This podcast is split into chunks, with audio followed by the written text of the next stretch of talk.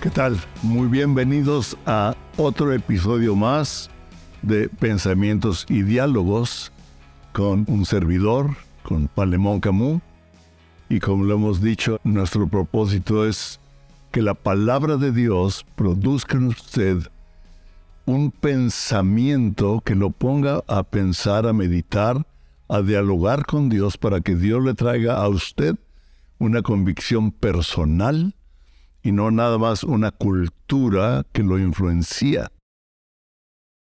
Y no sé, tal vez más adelante le cambiemos de, de nombre a estos episodios, no estoy seguro, pero los últimos días que hemos estado platicando Patricia y yo, ella ha venido ah, muy fuerte en su espíritu de escrito está. Y tal vez de una plática de eso. Escrito está. Y hablando de escrito está, hace unos días estaba en una tienda de ropa comprándome alguna camisa por ahí y entonces vi un, una imagen, un cuadro del cordero y un león y otros animales y alrededor escrito en, en inglés, ¿verdad? Que el león y la oveja ah, pasearán, no de paseo, sino de se alimentarán juntos, vivirán juntos. Y lo estaba viendo y me dijeron, es un, no es un dibujo, no es una pintura, es un tejido de seda. Entonces le puse un poco más de atención y la persona que me estaba atendiendo, el vendedor, le dije, ¿sabe usted que esa es una parte de la Biblia? Es un versículo que cita la Biblia. Y como que él le molestó como que trae otro tipo de pensamiento, lo, lo, afectó, digamos, no lo recibió. Y me dice, pero él, otro vendedor que estaba en la caja, me dice, él es judío. Entonces le dije, ah, le dije, pues el Torah, le dije, cita ese versículo que es una realidad del futuro. Le dije, es algo que la cita, la, la Biblia cita como algo que vamos a vivir en el futuro en la nueva Jerusalén.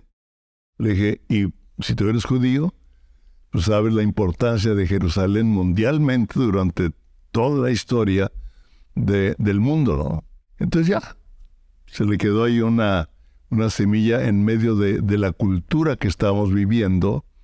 Y nosotros estamos viviendo esa guerra, que es una guerra espiritual, pero esa guerra espiritual se produce por los sistemas de pensamiento o la influencia de pensamientos que o del Espíritu Santo o de las tinieblas producen en los hombres y mujeres para traer una filosofía, un sistema de pensamiento que está afectando y que definitivamente se ha infiltrado en la iglesia por la necesidad de una revelación, de un avivamiento, o sea, una vida del Espíritu que nos ayude en nuestro sistema de pensamiento, en nuestra inteligencia y en nuestra creatividad para traer el reino de Dios en esta cultura.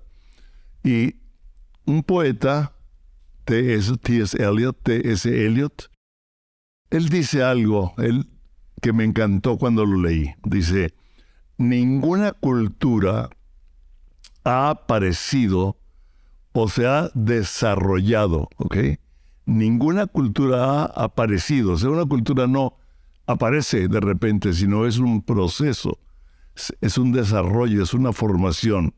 O sea, desarrollado, qué interesante, fuera de un contexto religioso o unido a la religión.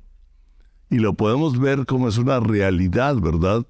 Como el pensamiento o lo que la gente cree espiritualmente como religión, que lo vuelve religión, afecta la cultura, afecta la forma de vida, inclusive afecta la forma de negociar, afecta el sistema político afecta todo.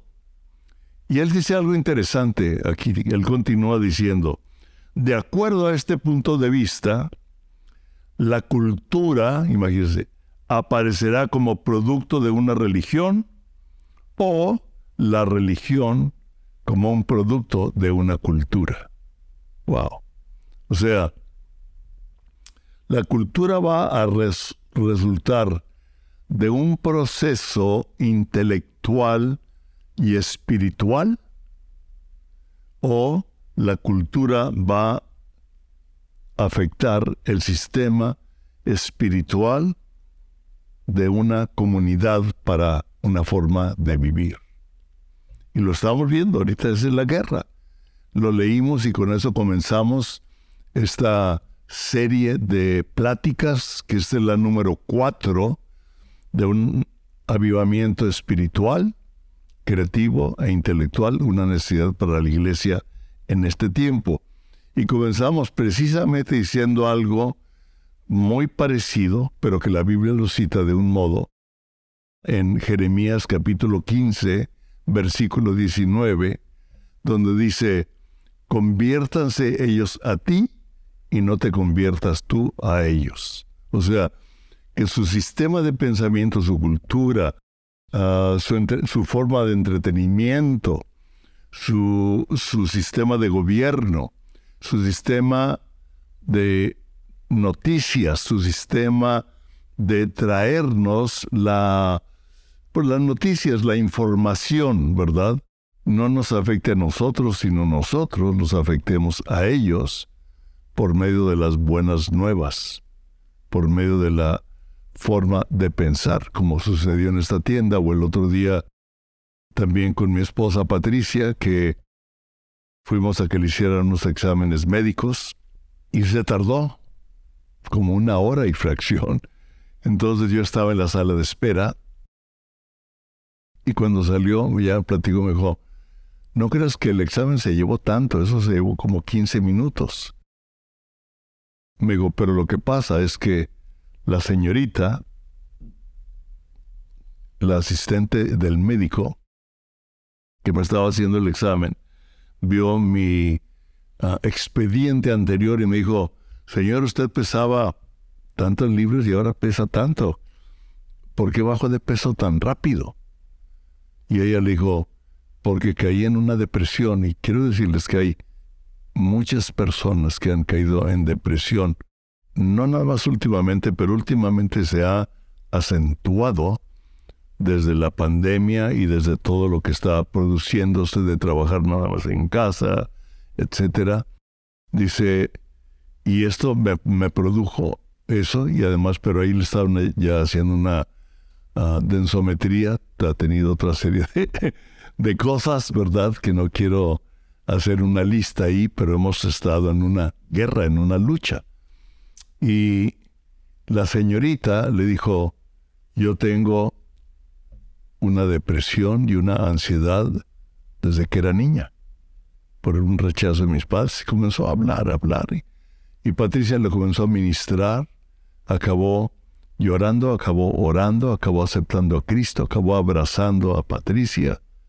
Conviértanse ellos a ti y no nosotros a ellos. O sea, usted y yo tenemos el poder del Espíritu Santo, tenemos al Espíritu Santo, Dios, Dios, el creador del universo, Dios, viviendo en mí, viviendo en usted.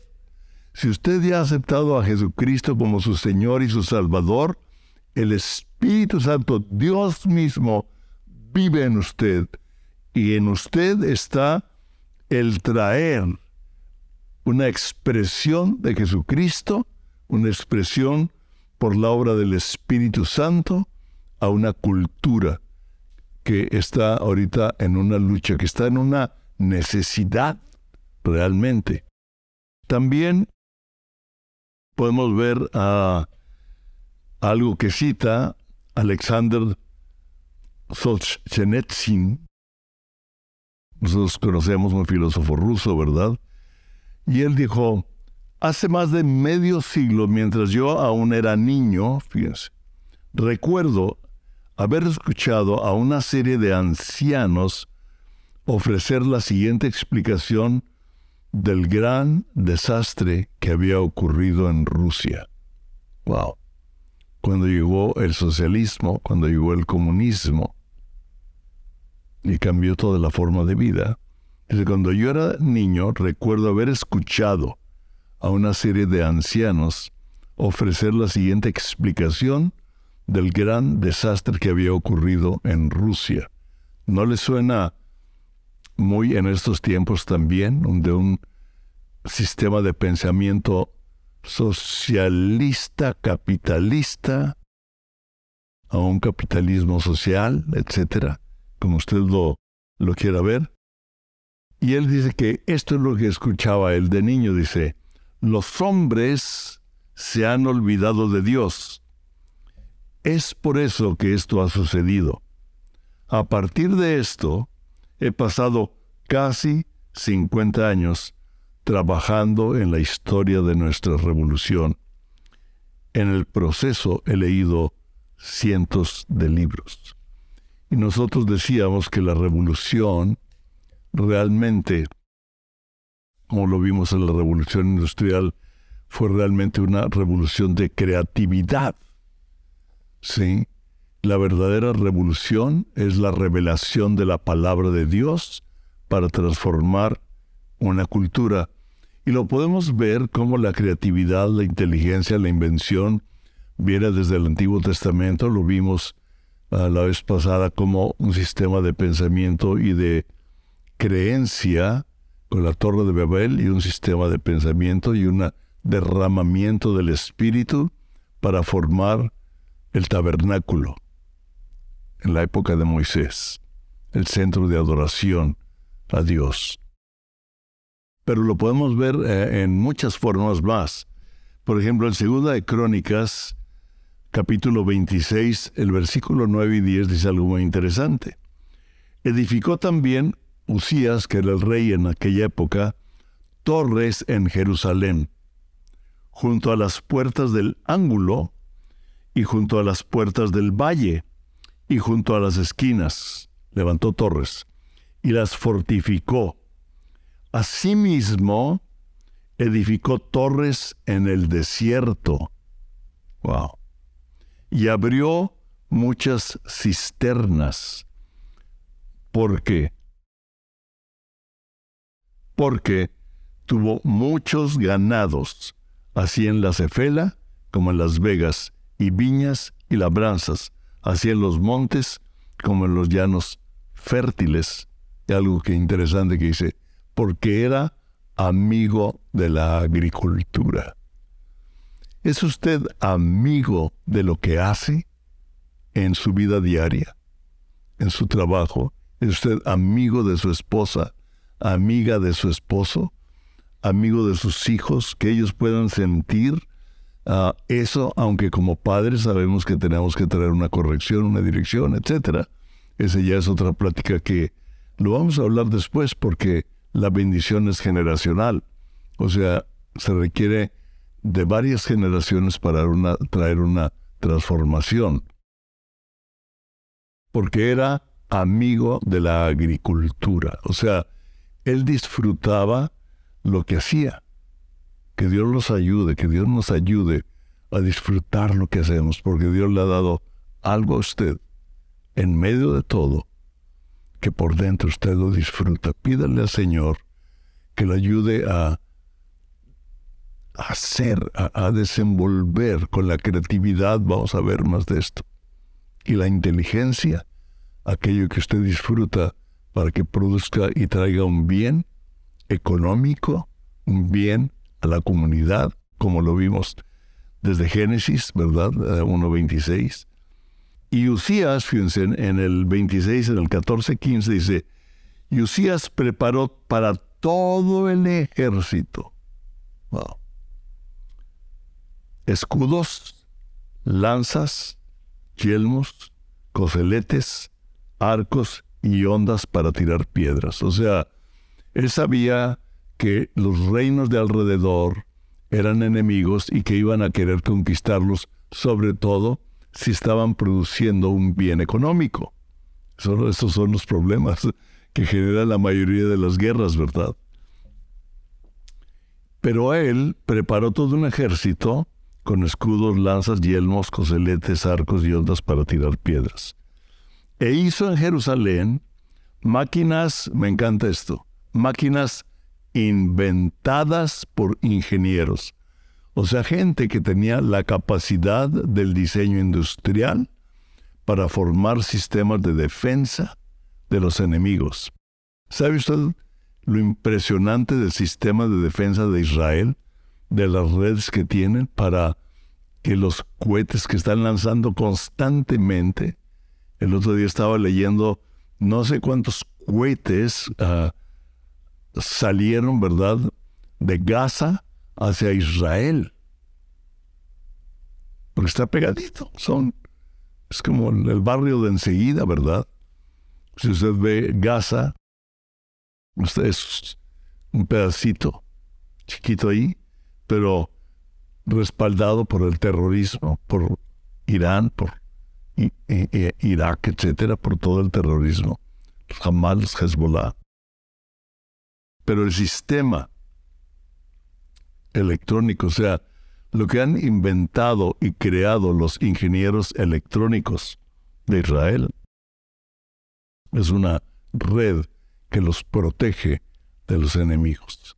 Y ellos inventaron máquinas, dice, para que estuvieran en las torres. ¿Se acuerda que construyó torres en las esquinas de la ciudad para que estuvieran ahí estas máquinas inventadas por sus ingenieros? Y en los baluartes para, me encanta, arrojar saetas y grandes piedras. Y su fama se extendió lejos porque fue ayudado maravillosamente. Fue ayudado por Dios, porque usía ser un hombre que honraba a Dios.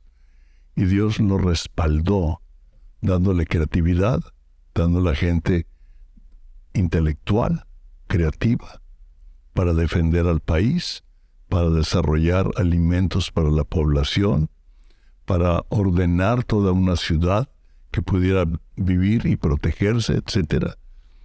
Porque fue ayudado maravillosamente hasta hacerse poderoso. Entonces nosotros podemos entender la verdadera revolución en la revelación de Dios, de su palabra, de, tal modo, de tal modo que nuestras herramientas de trabajo se conviertan en herramientas del reino. ¿Sabe una cosa? Ese es el ministerio.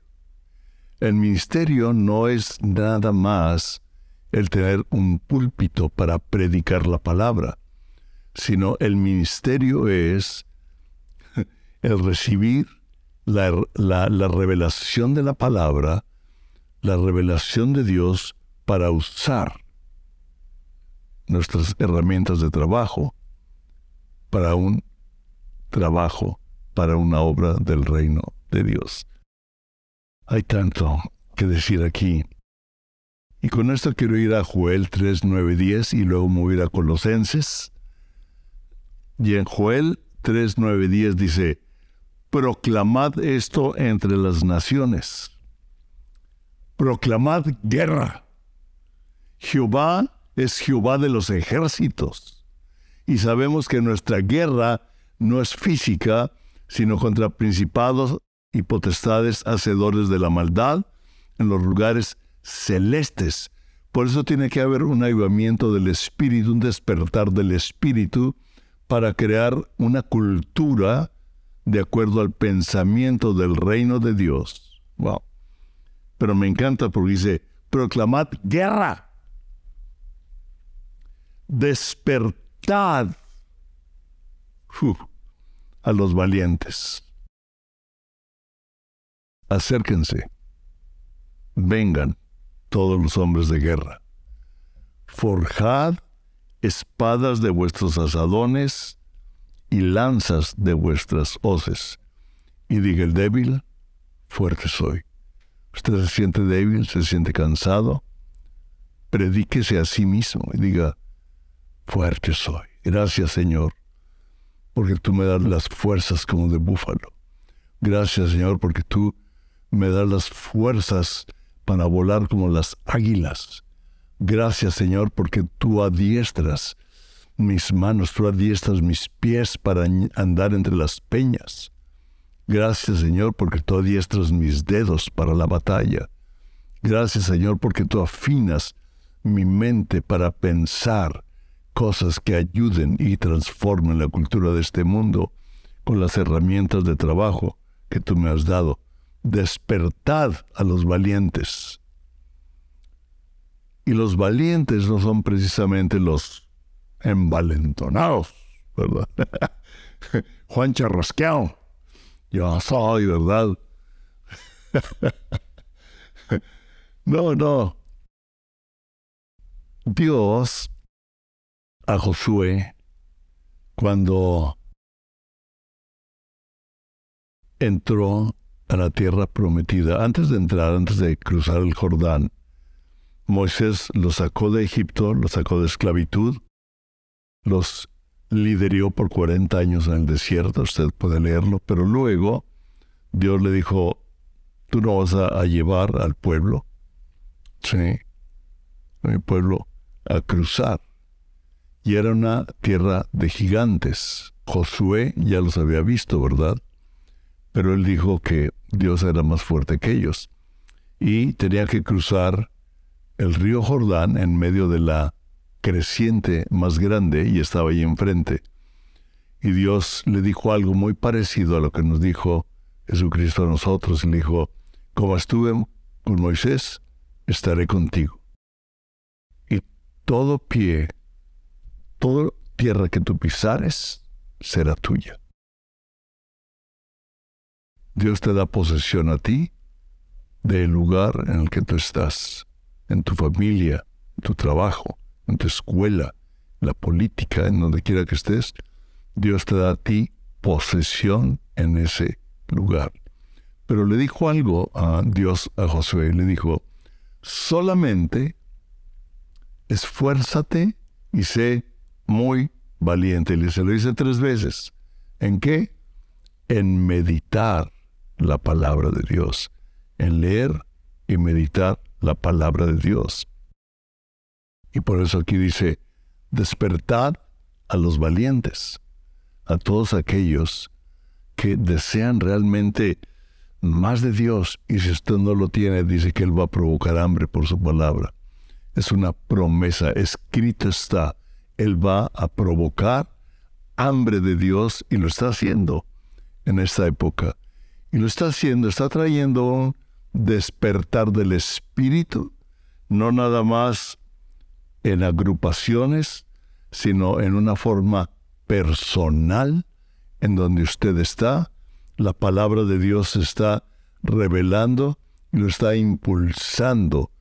Y si usted dice es que esto, no, es que no puedo, es que, diga el débil, fuerte soy porque Dios lo va a ayudar a que sus instrumentos de trabajo se conviertan en instrumentos del reino de Dios para transformar una cultura de tal modo que ellos se transformen a usted y no usted a ellos.